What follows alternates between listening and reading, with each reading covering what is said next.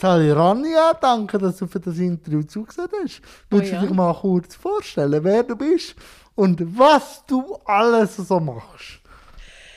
Ich bin Tranja, ähm, arbeite bei SRF 3 als Online-Produzentin und Online-Redaktorin. Und ja, weiß gar nicht, was über mich so erzählen. Ja, dann tue ich das ein bisschen aufbröseln. Da bin ich froh. Erzähl doch du mir einmal, was macht eine Online-Redaktorin?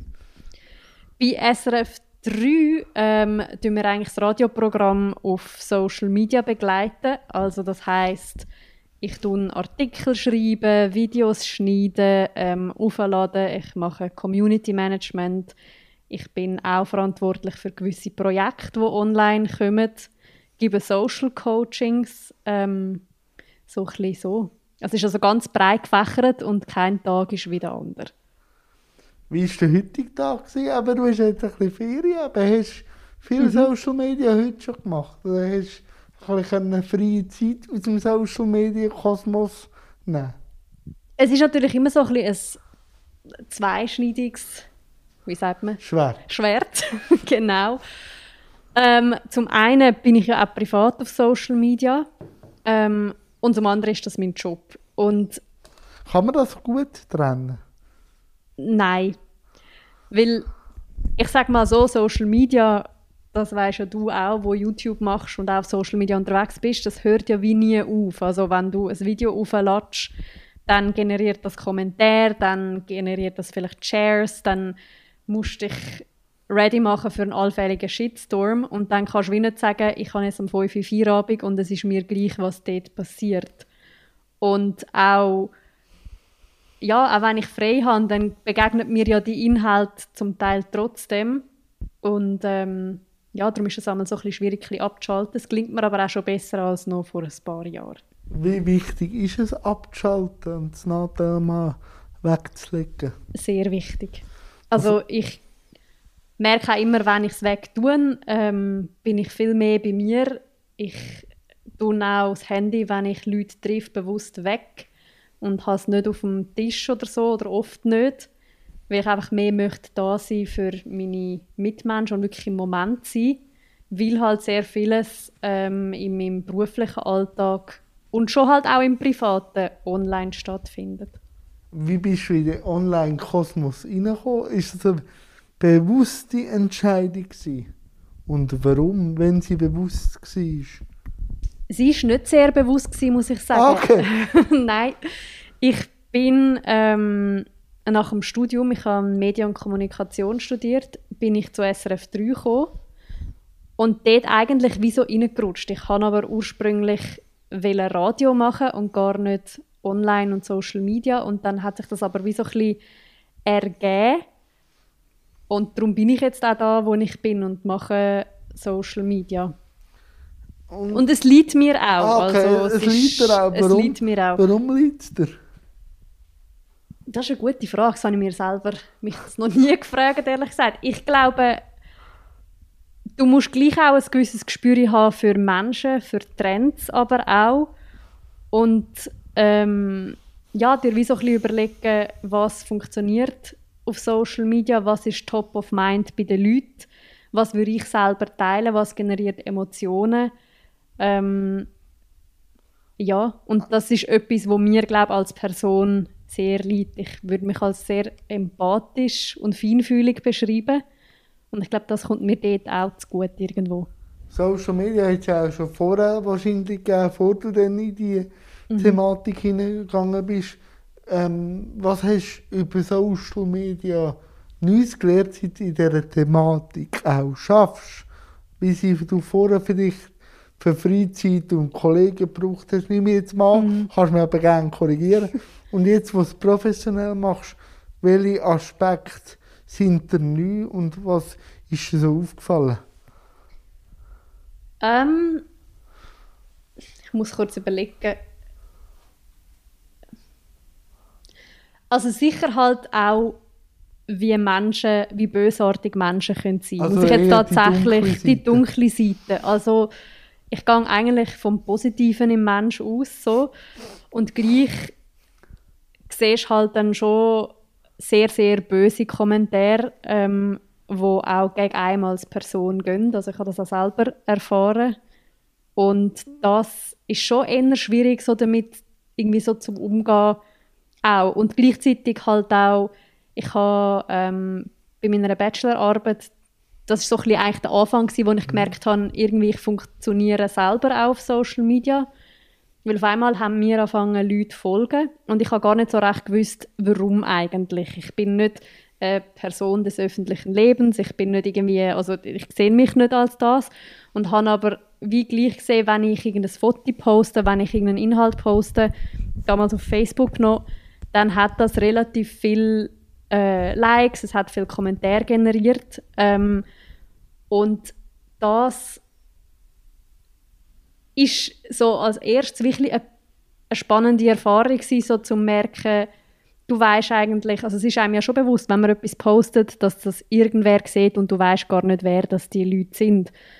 Und als ich dann zu SRF gekommen bin, eben so zu merken, wir unterschreiben immer beim Community Management mit dem eigenen Namen. Jetzt mein Name Ranja, da kannst du mich einmal googlen, da gibt es nicht so viel, da hast du mich sofort gefunden. Äh, und dort gibt es schon ab und zu, dass Leute mir dann auch Nachrichten schreiben oder wenn es eben irgendwie einen Shitstorm gegeben hat, also wo Corona zum Beispiel angefangen hat, ist es sehr gegen meine Person gegangen und das ist schon, schon schwierig gewesen. Wie geht man So. damit um? Persönlich jetzt, oder? Ja, persönlich jetzt und vor allem auch als Frau, weil ich habe mir so ein Bild im Kopf, dass Mhm. halt äh, bei weiblichen Personen dann halt auch sehr auf das Weibliche denkt auch angespielt wird, aber kannst mich gerne vom Gegenteil überzeugen. Wie geht man damit um? Ich glaube, man muss sich sehr, sehr gut können abgrenzen ähm, auch eine diplomatische Art und Weise finden, den Leuten zurückzuschreiben. Also gerade jetzt, seit es Corona eigentlich gibt, ist das Community Management extrem schwierig, zum Teil. Gerade wenn der Bundesrat neue Bestimmungen bekannt gibt, dann musst du auf das reagieren und zum Teil sind das aber so viele Kommentare, wo du selber als Person gar nicht die- nachkommst. Äh, so bearbeiten, in dieser Fülle. wir probieren es, aber das, du kannst natürlich nicht jeden einzelnen Kommentar beantworten. Das ist nicht, nicht möglich. Aber, Okay. aber wir probieren schon präsent zu sein, da zu sein, ähm, auf die Leute zu reagieren. Auch auf negative Kommentare. Man kann, man kann nachfragen, das ist zum Beispiel etwas. Du kannst ähm, auch durchaus mal deine Gegenmeinung geben. Du kannst auf eine Etikette verweisen. Du kannst auch durchaus, wie im echten Leben auch, sagen, hey, äh, sind bitte anständig miteinander. Es ist, ich vergleiche es immer so ein bisschen mit einem, mit einem Kindergarten oder mit, mit der Schule. Also äh, dort äh, musst du auch als Lehrer herstehen und sagen, hey, jetzt sind wir ruhig oder hey, jetzt sind bitte freundlich miteinander, man ist anständig miteinander. Und das hat mich schon ein bisschen erstaunt, so, wie die Leute im Internet das Gefühl haben, sie sind anonym und können ihre Meinung rausposaunen, aber sie sind gar nicht so anonym. Und dass man dann dort wirklich erwachsenen Menschen muss sagen, hey, bist du bitte anständig mit dem Benjamin, oder? Aber was ist jetzt, du kennst ja jetzt Social Media rundum, würde ich jetzt Mhm. mal. Was ist so Social Media für dich? Wenn jetzt du alles siehst. Ich glaube, es ist in der heutigen Zeit eine Chance, wenn man es richtig nutzt. Es ist eine Chance für Unternehmen, es ist eine Chance für Privatpersonen, ähm, sich können zu positionieren, sich vielleicht auch einen Traum zu verwirklichen, wo, wo man vielleicht sonst, wo Social Media nicht hat, nicht hat. Es ist auch eine Möglichkeit, sich mit Menschen zu vernetzen. Also ich habe durch das auch sehr, sehr tolle Menschen kennengelernt, wo, wo ich nicht kennengelernt hätte ohne Social Media, aber es hat halt auch immer die negative Seite. Und ähm, so sozial, wie, wie es im Wort Social Media ist, empfinde ich selber aber nicht. Also das, Ah, Die, die Illusion ist wahrscheinlich schnell die ist sehr schnell, ja. Platz. Und man muss halt auch immer irgendwie daran bedenken, dass auf Social Media, das ist eigentlich eine reine Plattform, wo sich die Leute selber darstellen und natürlich immer besser darstellen, als sie selber vielleicht sind. Ähm, und das ist schon eine Schwierigkeit, die ich auch beobachte, gerade so im Zusammenhang mit jungen Menschen, die sich vergleichen mit, mit Leuten, die sie auf Social Media sehen. Du siehst immer nur die Erfolgsstories. Ja, und, und du siehst nur das bearbeitete Genau, und du siehst nicht die ungefilterte Version, du siehst nicht... Ähm, du siehst halt wie nicht dahinter. Und klar, das kommt immer wie mehr, aber es ist halt gleich einfach eher sehr oberflächlich. Aber du hast mir geschrieben, du hast mal eine Schauspielerin machen mhm. und hast ihn für den Journalismus entschieden. Warum? Genau. Hey, ehrlich gesagt, ich bin in einer Theater- und Filmfamilie aufgewachsen, seit ich ganz klein bin. Also meine Eltern ähm, sind Bühnenmeister, Bühnentechniker. Ähm, meine Mutter macht Bühnenbilder. Ich bin cool. als Klein immer auf Tournee gewesen, mit dem Jörg Schneider damals, mit dem Erich Vogt, einfach immer dabei gewesen, als Kind wo, wo sie auf Tournee sind, weil meine Eltern mit denen zusammengearbeitet haben. Und darum hat das so ein bisschen, ja, ich wollte das auch machen. Ich habe das toll gefunden, also ich finde es immer noch sehr toll. Habe aber wie gemerkt, ich getraue mich nicht, wo es darum gegangen wäre, ähm, eine Schauspielschulprüfung zu machen. Ich getraue mich nicht, äh, vor die Leute, die mich kennen, seit ich ein kleines Mädchen bin, herzustehen okay. und, und spielen, weil in der, wenn du eine Schauspielschulprüfung machst, dann wird das auch immer sehr persönlich. Also du wirst auseinandergenommen, ja. du wirst und ich habe wie gemerkt, ich als Person Du musst dort, abziehen, oder? Also ja, und ich habe das dort, ich meine, du machst so eine Prüfung mit 16, 17, also relativ jung und ich hätte es dort wie nicht vertreibt, wenn man so fest in meinem Inneren bohrt und grabt und das verurteilt hätte, mit 16, 17. Oder bewertet. Oder bewertet, oder bewertet so muss ich sagen, genau. Ja. Und darum habe ich mich dann wie gegen das entschieden. Aber ehrlich gesagt, eben, zehn Jahre später muss ich sagen, ich bin einfach, ich habe mich einfach nicht getraut. es ist aber auch okay, so wie, so, wie es ist. Und dann habe ich wie so gedacht, gut, was, was könnte ich machen? Was, was mache ich gern? Und Schauspiel hat für mich sehr viel auch mit Geschichten erzählen mhm. zu tun. Es hat damit zu tun, ähm, die Leute können vielleicht abzulenken, ihnen eine gute Zeit zu geben, ihnen ähm, ja, sie in eine andere Welt so ein bisschen zu führen. Und habe dann darum gedacht, gut, wo, wo, kann ich, wo kann man das noch? Und dann ist mir sehr schnell der Journalismus in den Sinn gekommen, weil ich schreibe gerne. Okay. Ich arbeite sehr gerne mit der Stimme, also vor allem Radio. Ich habe auch dann Praktikas gemacht äh, im Radio wo ich wieso gemerkt habe, das ist eigentlich viel intimer, gerade Radio. Du, du, du erzählst den Leuten auch eine Geschichte, in Anführungs- und ja, Schlusszeichen. Du musst du, in Bilder reden. Du musst mit in Bilder reden, du musst, ähm, es geht alles über die Stimme. Du bist eigentlich so nah am Mensch dran. Also Radiomoderatoren, Moderatorinnen, die sind zum Teil die ersten Personen, wo du hörst, wenn mhm. du aufstehst, noch bevor du deiner Partnerin, deinem Partner Guten Morgen gesagt hast unter Umständen. Und sie sind unter Umständen auch die Letzten, die du hörst, wenn du ins Bett gehst. Je nachdem, du begleitest Leute wie durch den ganzen Tag und das hat mir wie gefallen und darum habe ich eigentlich dann so diesen Weg eingeschlagen. Wo ich ein bisschen über dich gelesen habe, was du mir geschickt hast, habe ich gedacht, über deine Bachelorarbeit möchte mhm. ich noch kurz reden. Wie bist du zu dem Thema gekommen und wie ist es so zu dieser Umsetzung gekommen? Ähm, ich wollte ursprünglich ein anderes Thema machen und habe dann aber zu dieser Zeit ist meine Primarschullehrerin, wo ich sehr, sehr einen engen also Bezug zu ihr hatte, ist an Krebs gestorben. Und ich hatte ein halbes Jahr Zeit, gehabt, um die Bachelorarbeit abzugeben. Und ich habe wie gewusst, ich, ich habe mir drei Jahre für das Studium so extrem Mühe gegeben. Ich kann jetzt nicht auf, auf der Zielgerade quasi sagen, ich mache es nicht fertig oder ich hänge noch mal ein Jahr an, weil ich in einer extremen Trauerphase stecke. Und dann bin ich aber so eine Person, wo finde ich, gehe dann lieber all in, okay. als, als der Sachen aus dem Weg gehen. Also ich, ich schaue, auch wenn es schwer ist, am Leben in die Augen, weil der Tod ist etwas, das betrifft uns alle. Wir kommen nicht lebend raus. ähm, und habe dann wie gefunden, ich, ich habe so viel gelernt ähm, in dieser Zeit über mich selber, über den Tod, über das Leben. Was hast du gelernt über den Tod? Ähm, dass man nicht muss Angst haben vor dem Tod.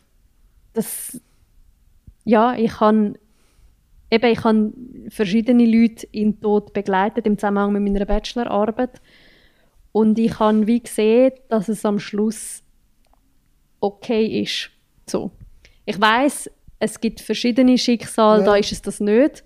Aber in denen, wo ich jetzt begleitet habe, die Leute haben wie können Frieden schliessen mit dem, mit dem Leben irgendwo und ich habe aber auch sehr viel fürs Leben selber mitgenommen. Also es hat Leute gehabt, die haben mir gesagt, ich wünschte mir, ich hätte mehr Zeit mit meiner Familie als mit dem Job verbracht. Ähm, ich weiß nicht einmal das Lieblingsessen von meiner Tochter. Ich wünschte, ich wäre mehr präsent gewesen. Und ich habe am Anfang haben wir über das Handy geredet.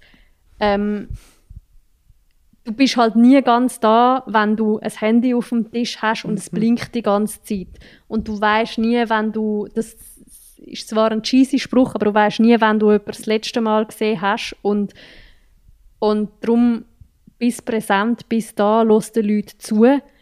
Ähm, Ja, Ja. und schieb nichts auf. und schieb nichts auf, gang für deine Träume, sag, was du fühlst. Das ist etwas mega, mega Wichtiges. Es sind so viele Leute, ähm, sagen nicht, was sie denken oder fühlen, sei das in einer Beziehung, sei das ja, man soll, ich finde, man soll den Leuten lieber einmal zu viel sagen, hey, ich habe dich gern, hey, das hast du super gemacht, als einmal zu wenig, weil du weißt nie, wie das bei einer Person halt ankommt. Und ich glaube, das hat mich schon sehr geprägt.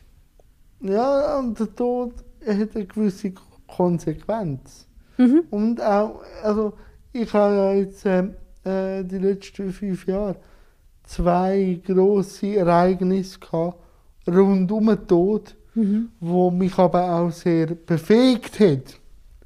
Also befähigt hat, etwas durchzuziehen, weil der Tod ähm, für mich, also ich habe eine eigene Nahtoderfahrung gehabt und seitdem weiß ich auch, was wirklich schlimm bin. Also wenn man jetzt eine Skala hat von wirklich schlimm, kann ich mich oft fragen, hat es die gleiche Qualität wie an und dazu mal? Wenn nicht, ist es nicht so schlimm. Hast du das Gefühl, du gehst anders ans gehe- Leben an? Ich gehe anders ans Leben an. Und ich bin immer noch kompromissbereit, wenn es der Sache dient. Mhm. Aber ich bin nicht mehr kompromissbereit für bequeme Sachen, sondern es muss zielführend Mhm. sein. Und ich habe vor jetzt bald ähm, ein Jahr und drei Vierteljahr meinen Vater verloren. Ähm, und Tut mir leid. ja, da, danke. Ähm, wie soll ich das sagen? Er wäre das Jahr pensioniert worden. Mhm. Und er hat ein Jahr vor seiner Pension ähm, ist gestorben. Und auch da, er ist schon länger krank gewesen. Er gesagt, er müsse noch ein Jahr durchhaben. Nachher ist er pensioniert. Äh, ob du eine Pension erlebst oder nicht, Das ist nicht gegeben. ist nicht gegeben. Und darum denke ich, bin ich eher unkompromissbereit und schiebe nichts mehr auf. Mhm. Und ähm, ich bin auch irgendwo, für, er hat sich für mich auch das Leben an und für sich gedreht, dass ich eigentlich nur noch für Situationen oder für äh, Ereignisse da bin zum Lehren. Weil was kannst du nachher mitnehmen? Du kannst nichts Nichts. mitnehmen. Du gehst allein, äh, du kommst allein und gehst allein. Darum kannst du die Zeit auch dazwischen geniessen und daraus auch etwas lernen. Auch unangenehme Situationen sind da zum Lehren. Das würde ich genau so unterschreiben. Also eben gerade auch die Situation, die jetzt du beschreibst, habe ich auch ein paar gesehen, wo mir wirklich sagen, hey, leb dein Leben, ähm, gang auf die Reise, kauf dir den Pulli, ähm, ja, schieb's nicht, schieb's nicht auf, weil du weißt nicht, du weißt eben, du weißt nicht, ob du in deiner Pension lebst, du weißt auch nicht, ob du nächstes Jahr lebst, das wissen wir alle nicht. Und klar, ich finde es noch spannend, weil ich habe nach dem Ereignis das eigentlich sehr so gelebt. Und dann kommt gleich aber wieder so der Alltag. Es kommt und sofort. es kommt sofort wieder und du Sofort. bist wieder drin rein und denkst, jetzt habe ich mir doch das und das vorgenommen und jetzt mache ich es gleich wieder so. Und gleich tut einem das einfach sehr vieles vor Augen führen, wo ja, Und, und was ich auch gemerkt habe, ist, es, wenn man mit dem Tod sich konfrontiert fühlt, kommt man eine sehr starke Eigenliebe über. Sehr ja. Also ich habe mich viel lieber als vorher, weil das habe ich auch schon gemerkt jetzt äh, bei meinem äh, Vater. Ich habe immer das Gefühl, dass die Eltern ja unsterblich sind, weil die sind immer da und dann wirst du deiner eigenen Sterblichkeit bewusst, wenn sie plötzlich nicht mehr da sind. Und das eben macht das Leben viel interessanter und aufregender. Auch ein bisschen, weil du nie weißt, wenn es fertig ist. Mhm. Und vor allem, wenn du dir bewusst bist, aber das driftet dann extrem jetzt in eine Richtung ab. Aber ich, sage jetzt gleich, dass du deinem Todestag immer irgendwann in dem Jahr begegnest. Du weißt einfach die Nicht Zahl wann. dahinter nicht. Das habe ich, das habe ich im Fall vor ein paar Tagen lustigerweise auch gedacht, weil meine Großmutter ist ja ziemlich genau vor einem Jahr gestorben.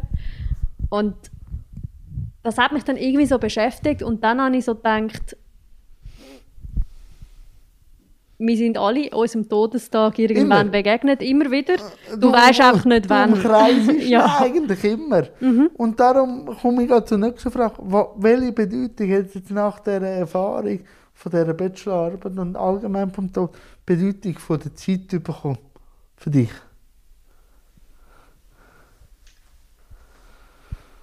Mm, Zeit geben, Zeit investieren und auch Zeit schenken. das, mir ist schon im Hintergrund oder im Hinterkopf immer, dass, dass unsere Zeit begrenzt ist. Und dementsprechend möchte ich das Optimum von dieser Zeit rausholen. Ich möchte präsent sein, ich möchte ähm, da sein für meine Leute. Ich, ich, ich möchte ihnen können zugelassen, also ja, zugelassen haben. Ich möchte ja, weil du kommst die Zeit wie nie mehr über. Zeit ist So. eigentlich die wichtigste. Die ist die wichtigste. Neben der. Gesundheit ist es das Wichtigste. Ja, und vor allem auch, also, das meine ich jetzt nicht egoistisch, auch Zeit für, für einen selber. Mhm. Auch um sich auch vielleicht selber verwirklichen oder selber Erfahrungen sammeln.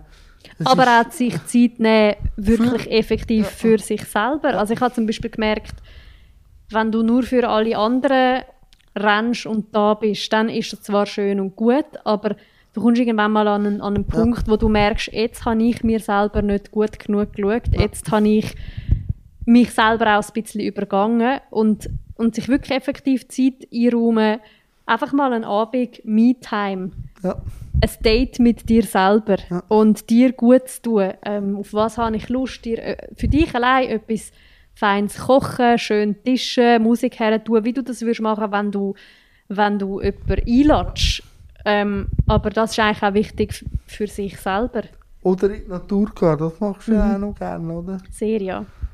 Wie geht man denn damit um? Äh, Wir haben es vorher schon gestreift, aber wenn man einen Traum verfolgt und dann einen Unfall hat Mhm. und der Traum, ich weiß nicht, wie stark der war, muss aufgeben. Hadert man da damit? Du hast ja mal eine Sportlerinnenkarriere machen. Und wie geht man damit um?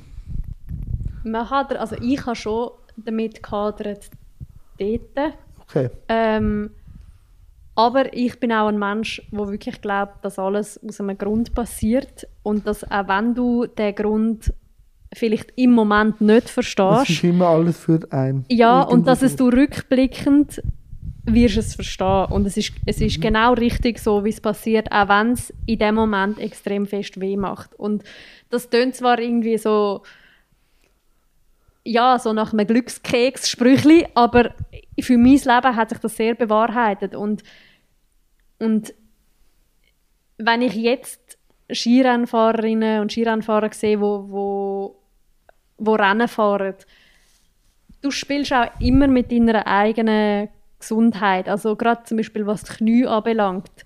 Ich bin 31. Ähm, es gibt Leute in meinem Alter, High Five to that, die, die, die haben so Knie, wie es meine Großmutter hat mit fast 90. Also wo, eben, da sind wir wieder bei der Gesundheit. Du hast eine und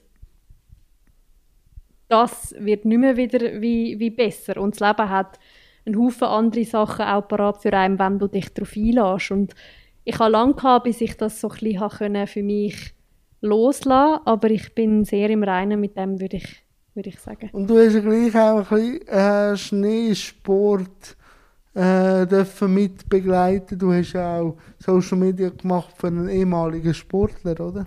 Genau. Habe ich das richtig gelesen? Genau. Wie macht man Social Media für einen ehemaligen Sportler?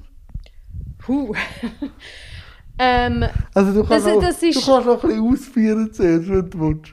Das ist im Fall gar nicht so viel anders, wie, okay. wie das jetzt auch ist bei SRF 3 oder für Moderatorinnen, Moderatoren oder sonst irgendwelche Leute. Du musst, du musst dich selber fragen, was will ich eigentlich zeigen, ja. für was stehe ich. Ja.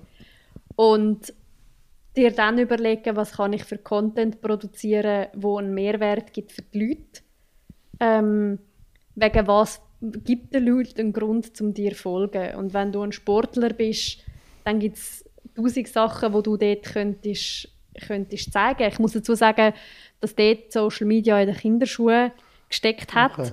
Ähm, das war 2015. Gewesen. Also dort hat es TikTok nicht gegeben, es hat kein Snapchat gegeben, es hat Instagram gegeben, es hat Facebook gegeben, äh, YouTube, Twitter und so.